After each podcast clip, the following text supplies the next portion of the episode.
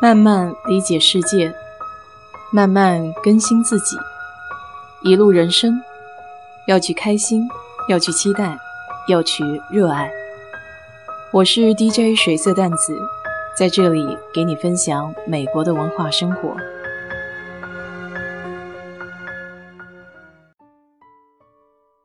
上个礼拜五跟同事在中国城吃自助火锅。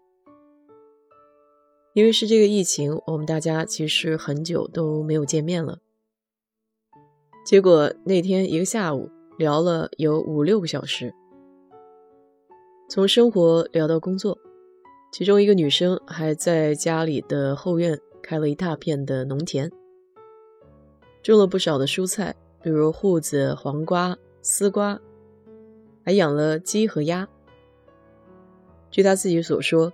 这一年来，基本上都没有出去买过菜，吃的全是自家种的有机蔬菜。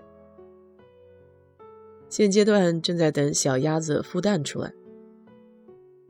中途的时候说到，这个礼拜一是一个国家法定的节假日，这对我来说还真是很新奇，因为我真的不知道那还是一个联邦的假期。回来查了之后才知道，这个节日叫六月节。英文名叫 Juneteenth。其实，这个联邦的法定假日成为全国性的假期，还是在去年才全票通过的。这也是三十八年以来第一个新增的联邦假日。那到底什么才是这个六月节呢？六月节的这个名字来自于英语里 June 六月和 Nineteenth 十九日这两个单词的结合。这是美国奴隶制结束的日子，也被称为解放日。虽然美国的总统林肯在一八六三年的时候就公布了解放奴隶宣言，正式宣布废除了奴隶制度，但是当时美国的内战还没有结束，所以又经过了两年，全美国的黑奴才真正的享受了自由。德州是最后一个向北方合众国投降的南部州。也是美国黑奴最后获得自由的一个地方。在德州，六月节其实一直都有，但是它并不是一个全国性的法定节日。当然，在推动六月节成为联邦假日的过程当中，Black Lives Matter 黑命贵的这个运动也是起到了举足轻重的作用。今年这个六月十九号正好是第三个周末的星期日。也是爸爸节，所以他们就把假期延到了周一。于是星期一的时候，各个政府还有股市都休假。其实最早的六月节并不叫 Juneteenth，而叫 Jubilee Day。Jubilee 这个单词是指在圣经中，奴役的人被释放的那个喜年，所以当时的六月节叫喜年日。直到一八九零年初的时候，他们才开始使用 “June Tings” 这个单词。这么些年，六月节这种非正式的活动是通过人口的迁徙，而将它带到了各个美国的角落。德州也是首当其冲，第一个将六月节确定为法定假日的州。六月节还有自己的旗帜。整体的颜色依旧采用了美国国旗的红蓝白，旗帜的背景是一半蓝色一半红色，中间以一道弧线分隔开来。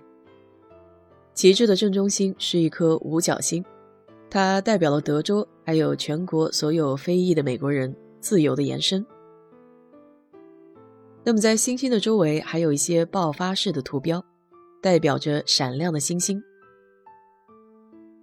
背景中的那一根曲线就代表了地平线，表示这对于非裔美国人来说是一个新的时代。早期的时候，他们想要庆祝这个六月节的活动，是不可以使用公共设施的，所以经常是在教堂或者水边举行。庆祝的形式也十分的多样化，可以就是聚会、打打棒球、钓钓鱼，或者是一些牛仔的竞技表演。而在德州获得自由的黑人，他们会集资购买一些土地，来专门举办庆祝的活动。像现今的休斯顿的解放公园、奥斯汀的解放公园，都是因为这个缘由而建立起来的。直到现代，这种庆祝活动就更加的多样化了。在这一天，他们偏向于使用红色的食物或者饮料，比如红色的天鹅绒蛋糕，还有草莓汽水。当天还有很多关于非裔美国人文化的讲座，还有展览。街头集市、野餐、郊游、家庭聚会、公园派对，或者还有蓝调音乐会和选美比赛。总之就是怎么开心怎么过。不论历史赋予的节日意义是如何，它对于普通老百姓来说就是多了一天放假，可以和家人亲人再次的团聚。不过稍微了解一下这个节日的背景。还是挺好的，你说呢？好了，今天就给你聊到这里吧。如果你对这期节目感兴趣的话，欢迎在我的评论区留言，谢谢。